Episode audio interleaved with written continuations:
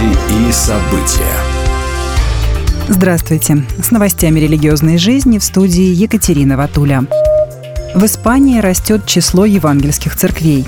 Публикация последних данных, собранных на муниципальном уровне, показала, что хотя католицизм продолжает оставаться доминирующей формой христианства, 75% мест богослужения, зафиксированных в отчете, относятся к этой традиции.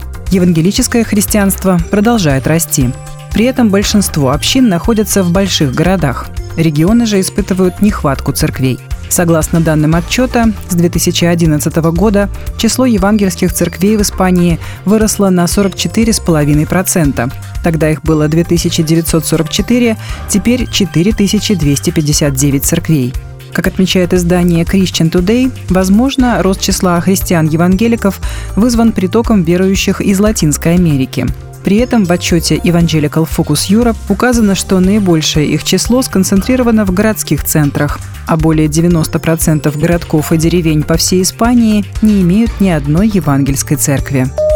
Во многих городах Канады сейчас проходят многотысячные демонстрации с участием сторонников и противников новой школьной политики в отношении гендерной идентичности.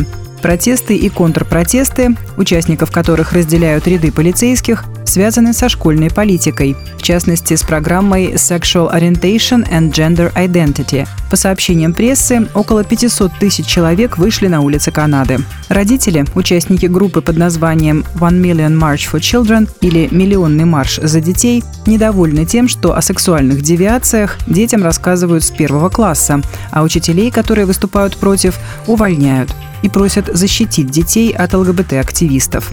Помимо Торонто, несколько демонстраций запланировано и в других городах, включая Оттаву, Лондон, Китченер, Кингстон, Винсдор, Питерсборо и Садбери. В ответ на запланированные протесты Школьный совет округа Торонто в своем заявлении, сделанном во вторник, недвусмысленно дал понять, что поддерживает учащихся, сотрудников и семьи, принадлежащие к ЛГБТ-сообществу.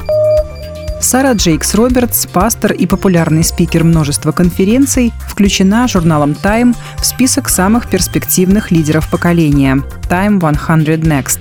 Сообщение об этом было опубликовано в тот момент, когда 35-летняя Сара Джейкс Робертс, дочь известного телеевангелиста Тиди Джейкса, вела конференцию, собравшую 40 тысяч женщин на стадионе в Арлингтоне.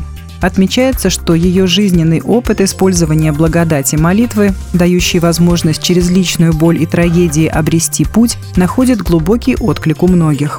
Джейкс Робертс стала известна на всю страну, когда беременность в возрасте 13 лет разрушила ее мечты. Как отмечает сама Сара, в 2001 году мой отец был на обложке журнала Time. Его называли следующим Билли Грэмом Америки. А год спустя я оказалась беременным подростком. Я просто хотела спрятаться, что я и сделала. Я пряталась в стыде, боли, депрессии и страхе. Но я хотела верить, что исцеление доступно и мне. Как отметила генеральный директор Time Джессика Сибли, лауреаты премии Time 100 Next этого года – это восходящие звезды, чья работа и целеустремленность создают лучшее будущее. Турецкие археологи обнаружили подземный город, в котором во времена Римской империи скрывались христиане. Турция издавна известна своими лабиринтами подземных городов, и теперь археологи полагают, что, возможно, им удалось обнаружить самый большой из них – Сараини – это город, который, как полагают, датируется 8 веком до нашей эры, когда-то использовался в качестве убежища местными христианами, которые подвергались преследованиям сначала со стороны Римской империи, а затем мусульманских правителей. Об обнаружении города сообщило турецкое информационное агентство «Анадолу». Среди наших открытий в этом году есть очень широкий коридор, который можно сравнить с главной улицей, рассказал археолог Хасан Угуз. По бокам этого коридора расположены многочисленные галереи. Они соединяют туннели и коридоры. Он также отметил, что размеры комнат, обнаруженных археологами, доказывают, что жители подземного города, вероятно, страдали от недоедания. УГУС надеется, что предстоит обнаружить еще новые постройки. В окрестностях Сараини есть много подземных городов разного размера. Некоторые уже внесены в список всемирного наследия ЮНЕСКО.